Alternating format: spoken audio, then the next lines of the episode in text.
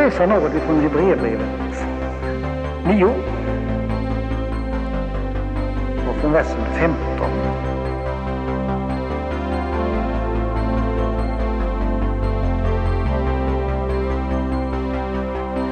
Så är Kristus medlare för ett nytt förbund, för det att de som vore kallade skulle få det utlovade eviga arvet, därigenom att en vet döden förlossning från överträdelserna under det förra förbundet.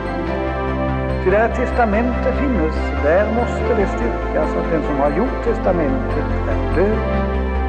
Först genom döden blir ju ett testamente giltigt, varemot icke äger gällande kraft så länge den som har gjort det ännu lever.